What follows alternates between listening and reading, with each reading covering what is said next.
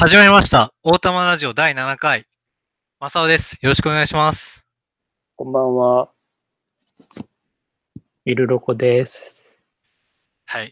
今回も、第6回のね、お面を払拭するために 頑張りましょう。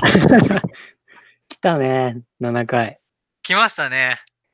でもまあ目指すのは第200回なんでね。マジ？もう今日ちょっとあの、尺が読めないから、ささっさともう入っていいですか？それともなんか、打ちます？ジャブ。い行きましょう、もう。いきなり行きましょいや、今日取り上げるのは、まあ告知はしてなかったんですけど、辻村瑞希のスローハイツの神様っていう小説を。上下巻。読書会みたいな。はい。をやるっていう。で、なんで、このスローハイツをなんで選択したのかってところから入りますか、まず。そうやね。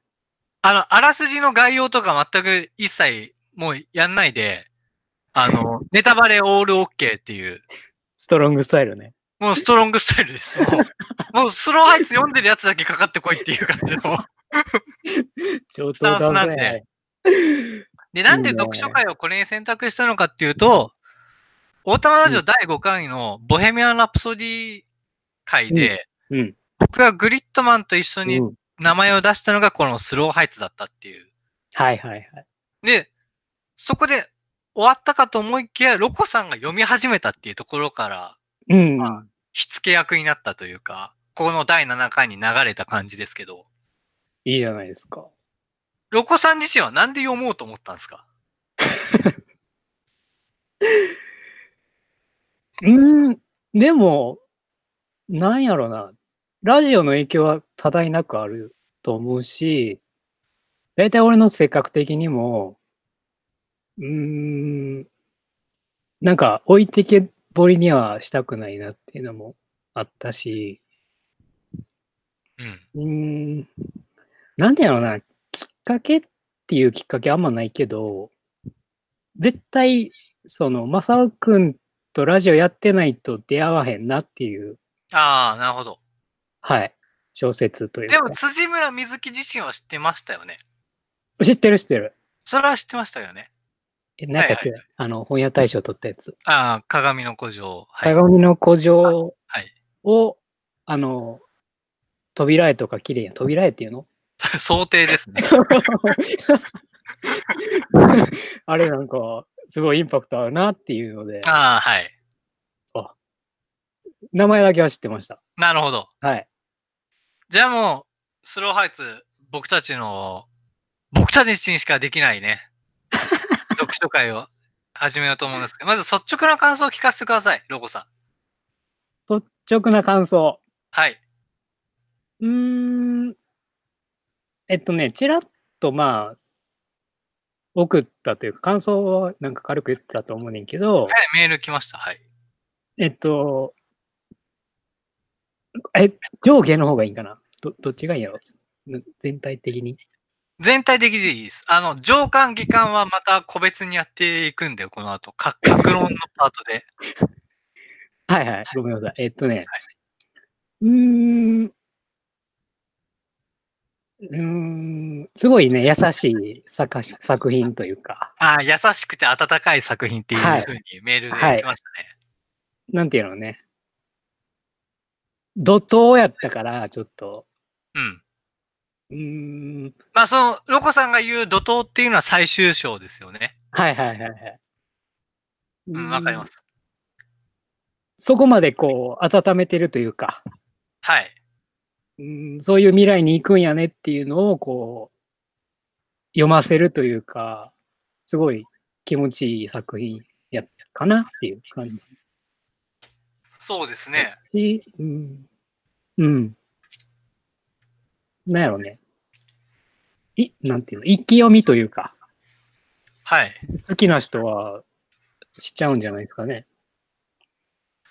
うん。うん。え、好き、好きになりましたか？うーん。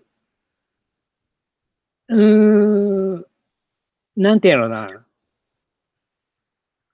そこまでは言ってないかもしれない。ああ、なるほど。うん。でも、え、いいなっていうか、うーん、ぐらい。ああの、なんかちょっと、なんか話の中に入っちゃうのはちょっと嫌やねんけど、あ。はい。あの、すごい、伊坂幸太郎感っていうのをすごい俺はああ、そうですね。感じて、はい。伊坂幸太郎ってぜ、なんか、こう、続編にも含みを持たしてるやん。なんか、なんか次々みたいな、うん作品作品ごとに、うんそういう感じなんかなっていうのもあって、だから、鏡の古城とかもちょっと、読んでもいいんかなっていうぐらい。まあ、その、辻村瑞希への興味っていうのは湧くぐらいのものではあったっていうことですね。うん。もう僕は、あの、3回目なんですよ、これ読むの。おうおう。1回目は、えーっと、20頭ぐらいの時に読んで、はいはいはい。で、2回目は去年の夏、7月ぐらいですね。うんうん。に読んで、で、今回、ロコさんがスローハイツ読んだっていうのに合わせて、うんじゃあ、大玉ラジオ第7回はスローハイツにしましょうっていうことになって、読め、うん読んで。逆に、正雄くんのきっかけみたいな。あの、きっかけは単純にその、あ辻村瑞希っていう作家自体がメフィスト賞っていうところから出てるミステリー作家なんですよね。あ、なるほど。僕はで、あの、専門って言ったらあれですけど、一番詳しいのは多分うんミステリーなんで、うんうん。そうやね。そこからですね、うんうんうん。でうんうんそれこそ10代半ばとか20代頭ぐらいの僕はなんかその、ある種こう、辻村瑞希のような物語作家を受容するほどの物語というものに対して向き合いきれていない脆弱さというか、なんかこのミステリーという評価軸に乗っけることしか僕はそのミステリーを物語的に消費できなかった。ああ、はいはいはい。っていうのがまああって、今はその幾分かそのミステリーっていう呪縛から逃れて、うんもっと広い意味で物語っていうのをなんか読んでるっていうか触れてる感じであるから、今のはい方がなんかその楽しめたりはしてるんですけど、うーん。ななんかこの原理主義者的な感じだったんですよね。だからもっと若い頃って。うーん。その点で見ると辻村瑞希って結構微妙なんですよ。だこのスローハイツも最後うん伏線がこうババって綺麗に畳まれていく怒涛の流れっていううん。最終章ですよね、まさに。あそこにカタルシスがこう生まれていくっていう構成なんですけど、うん。正直そこだけ。なんかこうミステリーとしての細工はほぼない。単純に伏線のこう回収の仕方がドドってすごくて、そこにこうドラマとして完成されてるから、ああ。人々は感動するのであって、ミステリーではないっていう、のそうやな。だからこのミステリー作家辻村瑞希っていう風に眺めてしまうと、これはミステリーじゃないから、うーんってなっちゃうっていう。評価軸っていうのは一面的でしかないんだなっていう。もっと多面的であるはずなのに物語っていうのは。うん。それに対し、て、読む、読み手の感情とか、読み手の評価軸によっては、も物語っていうのが、どんどん歪小化してしまうはっていうのがまああって、で、20代前半の時は僕はスローハイツ、あんま読み込めなかったっていうか、で、今回は、今回ですよね。なんか多分ここまでガチで読んだのって。はいはいス。ローハイツをと向き合ったのは。で、もう、3回とも、あれですよ。同じところで泣いてますよ、僕は。マジか。はい。3回とも、3回とも同じところで2回泣いてるっていう、あの、後期の天使ちゃんの手紙のシーンと、あ幼い頃の玉木が書いてたっていう、ちゃんああ。俺は玉木が書いてる方がグッときたな。天使ちゃんの手紙のシーンと、はいあと、最終章ですよね。はいはい。20代の千代田光輝は死にたかったっていうう。ん。うん。あそこはもう、ダメでしょ。せやな。あそこはもうやばいでしょっていうのはもう、今回もまた同じようにっていう。あの、俺は初見やから、はい。初見とかから、なんとなく、あの、天使ちゃんの正体っていうか、はい。は、玉木っていうのは、途中で、なんかうっすら、あ、はい。あんのよね。はい。で、あの、正体が分かっちゃって読み終えたって感じやねんけど、はい。なんか、マサオくんのその言い方だとなんか違う感じがするな、すごい。なんか、2回目で、ああ、天使ちゃんっていうじ実存性が、もうすでに証明されきってる、あるいははいネタバレされてる状態で読んでも、はい。それをなんか通過するものがあったのかとね。うん。それはもう、じゃあって、それが今回のテーマでもある、おー。物語って何なのっていう。要するに、最終的な結論っていうか、そのまとめの段階で僕らが喋んないといけないのは、うん。物語というものは何なのかっていう、そこですよね。そこに僕たちはこう、と到達しないといけない。そのために僕はレジュメを10枚作ってきてるんですよ、今回。ちょっと、辞退してもいいっすかね。いや、率直な感想、他はないんですか？率直な感想。なんか内容に入っちゃいそうであれやねんけど、はい。えっと、それぞれキャラクターがいるじゃないですあ、キャラクターの話は後でにしましょう。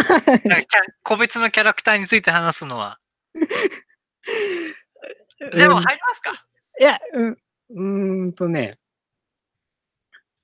うーん、なクリエイターやんか。はい。えっと、みんなが、はいキャ。ラクターつっても。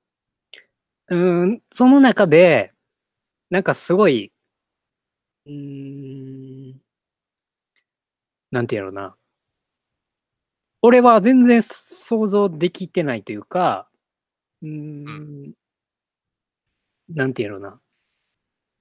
クリエイティブなものをこう、作ってる人らっていう内面っていうのが、なんか主張されてんのかなっていうので、最初思ってたんよ。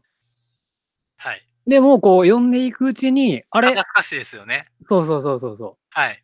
あれ？違う、どうやら違うな、みたいな感じではい。入っていけてるっていう、はい。まあ、さっきマサ君が言った物語っていう部分あっていうの、のは大丈夫で、す。はいそ。こももうレジュメ10枚分の中に入ってます。ロコさんの疑問を解消するためにもうすでに入ってます。もうもう行こう行こう行こうもう。じ 行こう行こゃああの、総論に入ります。う。はいはいはい。端的に言ってどういう作品だったのかっていうと、はい。なん、なんでしょう、この、愛は執着だよねっていう、正義のセリフがそのものじゃないかっていう、あの、玉木が、も、なんか元彼？劇団の冒頭で、あ、そ、あーはいはいはい。あの時になんか恋愛論を交わすじゃないですか。スローハイツの面々が。パーティーのとこそこに序盤やね。はい。正義が、いや、相手に執着されないお前が悪いんだよっていう。相手に執着してみろよっていう。執着って何なのかって愛することだっていう。いうふうなことを、まあ、正義が口走るんですけど、はいはい。結局この作品の最後のお落とし方の方も、結局どんな物語も愛だよね、みたいなことを言うじゃないですか、エピローグで。うんうんうんうん。だ基本的にはその、物語を愛する人たちと、その関係性で生まれる愛情の話ですよね。え、もう、なんかもう言言っちゃいたいあれがあるけど、いや、なんか、あ、のいいです、いいですよ。いいですよ。うんだから、エピローグのとこで、はい。いや、その前かな。もう、えっとね、クリエイターそれぞれの、あの、なんていうの？今後というかね、今後進路みたいな。をちゃんと書いてるじゃないですか。はい。で、えっと、後期的には、もう出ちゃうじゃないですか。足早、はいはい、早々と。はい。そこの、なんていうのな。まあ、さっきまさくん言った、なんか、執着をしてたところっていうのは、すごいグッとくるというか、うん、なんでしょう。ね。なんか、うん、ごめん、ちょっと話ずれちゃったな。執着を捨てたというよりかは、一度離れることで執着が生じたっていう考えた方がいいかなと僕は思うんですけど。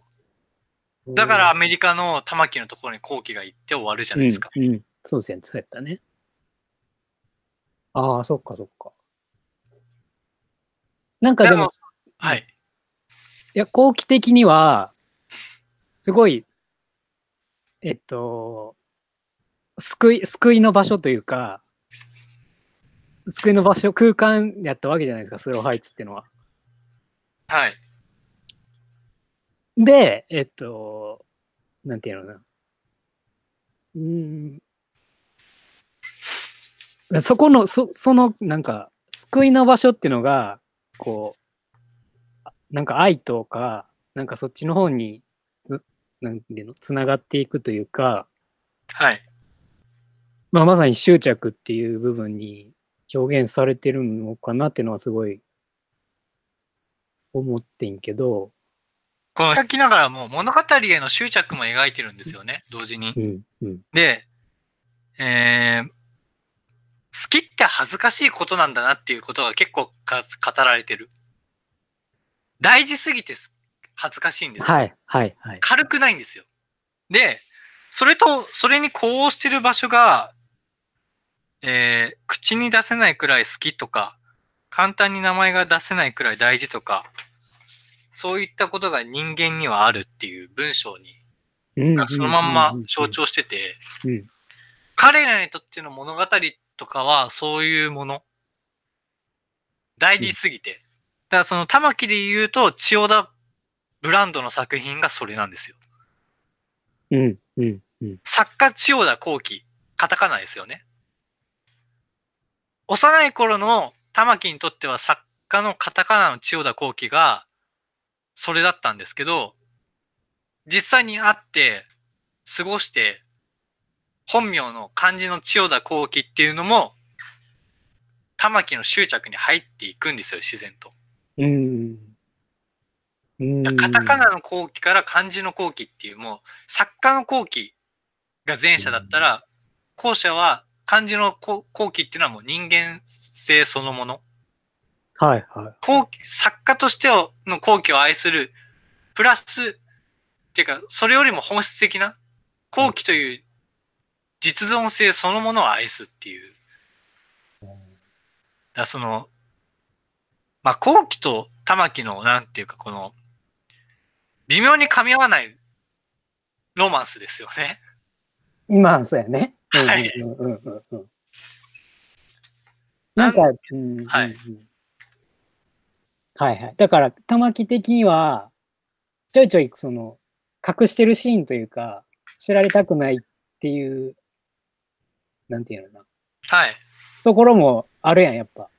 ありますね。もう、ま、ん周りには、玉木はみんな、みんなから玉木は後期が好きだっていうのもバレてんのうに、ん、うん、そうそう。玉木は違う男を見つけて、うん、で、それになんとかっていう風にしてるけど、うん、あるいはこう、自分が昔、なんか、クリエイティブなものを書いてた時に、それが馬鹿にされてとかうん、あるいはこう、隠れて千代田ブランドの小説を読んだりとかしてるわけじゃないですか。うん、そこになんか彼女の自意識として、自分の大切なものを汚されたくないっていう、当然としてのこの、守るものに対して戦っ戦ってる、外に。自分の信じてるものに対して何か害があると本気で怒る。だから、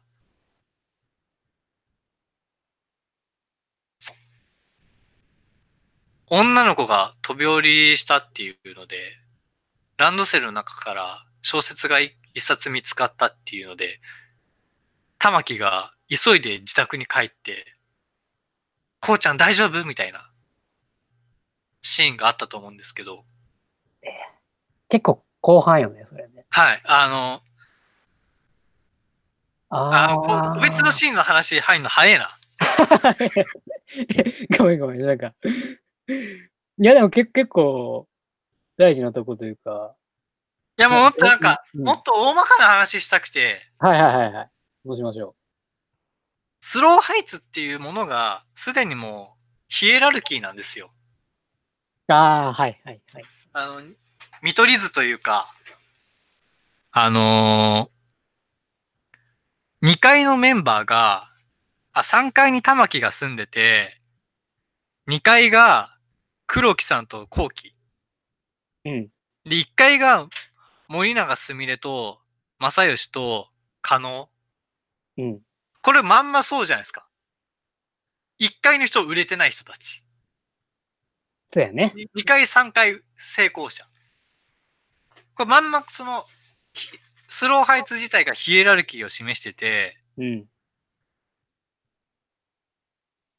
で、その、だからその、なんでしょう。この、ひスローハイツの中身自体はかなり内輪的なんだけど、うん。実際はなんかこう才能の弱肉強食的な部分があるじゃないですか。売れてるクリエイターと売れてないクリエイターの。うん。で、そのなんか、うん、勝ちとか負けとかの、はい。もちろん売れてるから、売れてるかどうかなんですけど、この中では。はいはいはい。ただ、レベルが違いすぎると、もはや妬みはないっていうのは結構、真実じゃないですか。うーん、ちょっと俺はね、なんやろ。うーん、うん、ちょっと、ちょっとつかみづらいというか、クリエイターの人たちの世界が、なんやろな。ビジネスも、うん、スローハイツの1階の面々って、こうちゃんとか玉木にすごいリスペクトがありながら、自分たち売れてねえなっていう不安を抱えている。同居してるんですよ。うん、でも、なんかその、商売の敵だみたいな感じではない。あでも、そこに、それはだからその、ステージが違いすぎるっていうのもあるんですけど、玉木たちと自分たちの。ー、うん、でも、円屋は違ったんですよね。好きよ。円屋はだから出ていける、行ったんですよ。その、あそこの1階にとどまるっていうことを、1階、まあ、円屋の部屋は2階だったんですけど、うん2階の中で彼だけ売れてないんですよ。ああ、そうか。はい。その後2階の部屋に鏡さんが入ってくるんですけど、まあ、それは後ほど、あの、鏡さんはもうがっつり語んないといけないですキャラクターなんで、でじゃあ、でえっと、円谷くんが出ていくシーンはすごい良かったと思うんですよね、僕。あれはもうヒエラルキーそのものじゃないですか。で、3階にいる玉木に向かって庭から大声で叫ぶけど、玉木は聞こえてないっていう、うん。そのぐ、愚民とかその貴族とかそういう意味じゃなくて、もう、高さというか、地点と距離の話ですよね。あれがそのまんま、うん。玉木と円谷の現在地と才能の差を示しちゃってる。俺なんかそこはすごい、なんかいいなっていうか、いいなっていうか残酷すぎないですかあそこ。いや、あのね、あまあ、残酷はすぎるんだけど、やっぱよくあるやん、物語として、こう、なんていうの、凡人と天才の対比というか、はい。たまたま出会ってしまったうん。天才くんを見つめる凡人と、それをこう、認識する天才のそれなりのなんかこう、苦悩というか、うん。そういうのはすごい分かりやすいというか、俺は好きで、やっぱり、凡人には分からない領域の話が絶対出てくるやんか、なんか。天才、天才を語る上で。はい。逆に、あの、円矢が出ていくシーンはもう完全に、こう、凡人のからの、こう、視点というか、な俺なんかはもうすごい自己投影しやすいというか、こう、なんていうのな、入ってきたというか、なんていうのな、うん、なんていうのな、すごすぎる人らんの感情じゃない、なんかあったよね、セ、セリフが。えっとね、ススティグマやったっけ？はい。スティグマっていうなんかよくわからない単語が出てきたんですけど、烙印、烙印ですね。それを説明する、あれがあったんですよ。か感情が。うん。うん、なんか俺にはまだないんかなとか思っちゃったりしたけど、うん。なんかこう、ね、ゆ揺さぶられるというか、はい、すいません、ちょっと。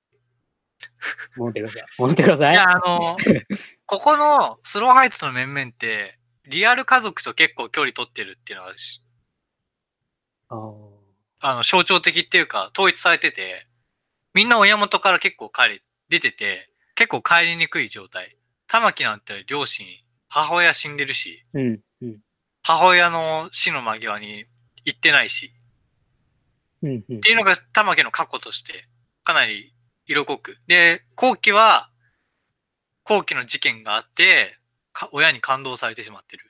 うん、で、加納は、夢を追うために、家飛び出しちゃったっていう。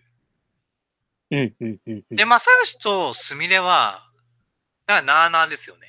もちろんす、あの、正義は自立してますけど、会社員やりながら、映画監督の道を模索しつつ、はい、はい。で、問題はすみれなんですけど、すみれはもう本当すみれちゃんな。まあ、あの、だからその、リアル家族と距離を取ってるっていうのは、強、あの、強調されながら、スローハイツっていうのがもう疑似家族なんですよね。うん、作中では時和荘が出てましたけど、時和荘ってどちらかっていうと、クリエイターのなんか集団で、こう、ギルド的なイメージなんですけど、いると。うん、スローハイツの疑似家族って夢追い人のためのコミューンでしかないっていう。だその、クリエイター論みたいなのあんまない。ああ、はい、はい、はい。はいだからあくまでも、その、スローハイツっていうところに住んでいるクリエイターの卵たちのドラマでしかない。そこの疑似家族を、うん、のドラマを見るっていうのがあって、うんその、家族って何なのかっていうのは結構重要な話だと思うんですよね。このスローハイツを語る上で。はい、はい、はい。スローハイツという疑似家族がありながら、結局みんなリアル家族のところ戻っていくんですよ。で、その、うん、スローハイツという疑似家族を外から眺める視点として黒木さんと鏡さんがいて、その共同体から出ていく人っていうので、円谷がいて、その共同体に一回出たけどまた戻ってくる。うん、っていうのは、つまりちょっと変わってるんですよ。その中にいたままじゃ変われなかった人なんだけど、一度外に出て、出ることを通したことで、まあ変化したっていうのがもう森永すみれだったり。うん、あるいはこう、家族っていうところに戻れる人と戻れない人っていうのがいて、まあ遠野だったり後期だったり。うん。でその家族っていうのがイコール帰れる場所なんですよ。ああ、俺全然認識違ってた。なるほど。で、この帰れる場所って家族って何なのだっていうのを言うと、もう、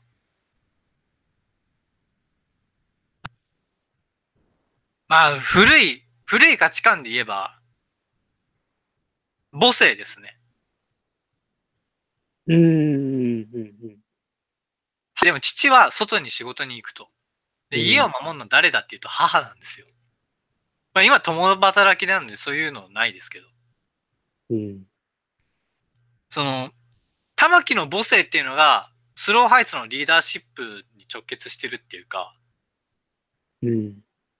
で、その玉木の母性っていうのがかなり皮肉なんですよね。なんでかっていうと、母的なものを拒絶したのが玉木自身だから。うん。うん。でも、その、リアル家族を壊したのが玉木の母親じゃないですか。玉木の過去として。えー、リアル。はいはいはい。さ詐欺よね。で、はいはいはい。リアル家族が壊れた中で、玉木っていうのはぎ、スローハイツっていう疑似家族を作るんですよ。で、うんそこで発揮されてるのが玉木の母性であるってところがまたなんかこう。因果というか、はい。象徴的だなとか思うんですけど、はいはいはいはい。なんかこの、僕はあの、ロコさん文庫版で読んだんですよね。はいはい。僕はあの、ノベルスで読んでて、はい。ノベルス2007年なんです、なんですよね、出てんの、これ。2007年か8年ぐらいで。うん。で、2007年って何なのかっていうと、我らの携帯小説全盛期ですよ。我らの言われても。携帯小説って、だいたいテーマが、家族と純愛なんですよね。いや、この、スローハイツが携帯小説的だとかそういう話じゃないです。あの、あれか。恋空か。そうです。ああ、ほんまやな。で、その携帯小説を読んでた人たちって、まあちょっと話脱線しますけど、結構ギャルが読んでたっていう風に位置づけられてて、そのギャルは浜崎あゆみ聞いてて、うん。一緒にあゆの歌に共感しながら、うん。病んでいる自分を語るっていうスタイルだったわけですよ。それが、携帯小説がっていうなんか赤裸々な媒体が彼女たちにめちゃめちゃ刺さる。うん。なんで刺さるかっていうと、ちょっとなんかあの、攻撃的で、なんか一見こう、そこを不良に見えられがちな、レッテルを貼られやすいギャルの子たちが、実はこう、めちゃめちゃ純愛を求めていたっていう。うん。うん。うん。そのなんか欲望の可視化なんですよね、携帯小説って。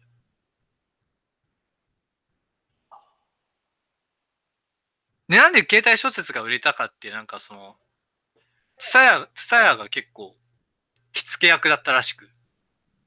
あ、そうなんや。はい。で、ツタヤって大体、郊外にあるんですよ。車で行くような場所が。郊外。ああ、まあ。うん携帯小説がブームになったのは都市空間だけじゃなくて、都市に隣接している郊外の、に住んでいるそのギャルとかも含めて、だから結構ローカルでもあったりするんですよ、場所によっては。おーはいはいはい。っていう、まあ、豆、豆柴です。豆知識なんですけど、かといだから、だからなんだっていうと、2007年は携帯小説全盛だったんですよ。で、そこで、なんか、なんかむちゃくちゃなものが、むちゃくちゃなものっていうか、すごい壮絶なドラマが描かれてる一方で、純愛だとか家族っていうのが求められてたと。うん。で、スローハイツも、見方によっては純愛とす家族ですよ。家族の話はさっきしたように、スローハイツっていうのは疑似家族なんだから、うん疑似家族を通してどうリアル家族と向き合っていくかっていうところがまず描かれるポイントになるわけですよね。あの、疑似家族っていうと、あの、まあ、このラジオでもやったけど、万引き家族がはい。があるじゃないですか。